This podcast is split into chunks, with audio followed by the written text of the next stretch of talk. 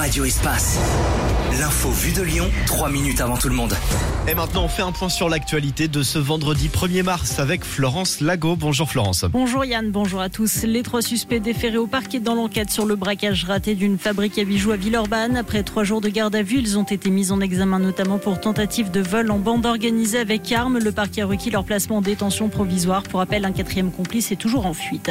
Six blessés légers ce matin à Lyon après une collision entre un tram de la ligne T1 et une voiture. L'accident a eu lieu peu après 6 heures au niveau de la station Altony-Garnier dans le 7e arrondissement. Quatre personnes dans la voiture et deux passagers du, du tram ont été euh, pris en charge par les secours.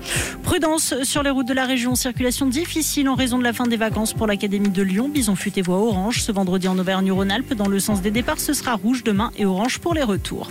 La ligne B du métro complètement à l'arrêt demain et dimanche en raison de travaux ayant pour objectif d'accueillir des rames plus grandes cet automne. Des bus relais seront mis en place.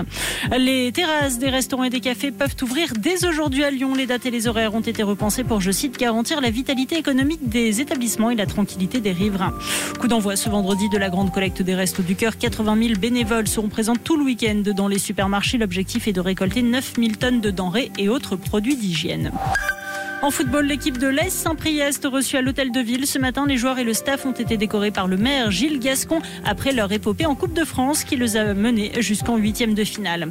La Coupe de France dont le tirage au sort pour les demi-finales aura lieu ce soir après avoir éliminé Strasbourg mardi en quart. L'OL connaîtra son prochain adversaire à 20h. Et puis en basket, retour de l'Euroleague ce soir pour l'Asvel. Les Villeurbanais affrontent l'Olympia Milan à la LDLC Arena.